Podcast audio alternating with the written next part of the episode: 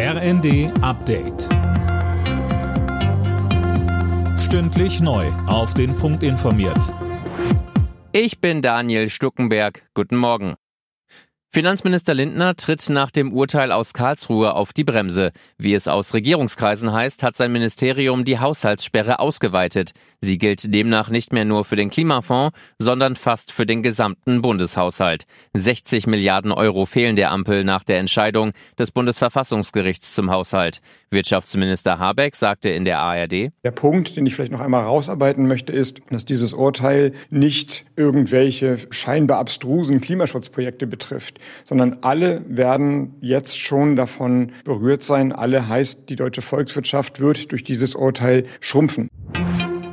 Überraschender Besuch in der Ukraine. Bundesverteidigungsminister Pistorius ist am Morgen in Kiew eingetroffen. Dort will er heute mit seinem ukrainischen Amtskollegen und Präsident Zelensky sprechen. Dabei soll es um die Ausbildung der ukrainischen Soldaten und die Militärhilfe gehen. 1,5 Grad, das war eigentlich mal das Ziel. Jetzt steuert die Erde auf eine Erwärmung von fast 3 Grad zu. Das UN-Umweltprogramm hat anderthalb Wochen vor der Weltklimakonferenz vor einem dramatischen Temperaturanstieg gewarnt. Christiane Hampe. Die Menschheit breche alle Rekorde, wenn es um den Klimawandel gehe, so das UN-Umweltprogramm. Selbst wenn die gegenwärtigen Klimaschutzzusagen der Staaten in aller Welt umgesetzt würden, bewege sich die Erde auf eine Erwärmung um 2,5 bis 2,9 Grad bis zum Jahr 2100 zu. Bei der UN-Klimakonferenz in Dubai müsse es jetzt deutliche Fortschritte geben. Seit der Industrialisierung hat sich die Erde bereits um fast 1,2 Grad erwärmt.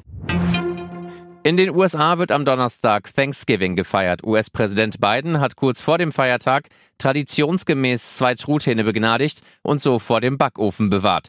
Thanksgiving ist die amerikanische Version des Erntedankfestes. Alle Nachrichten auf rnd.de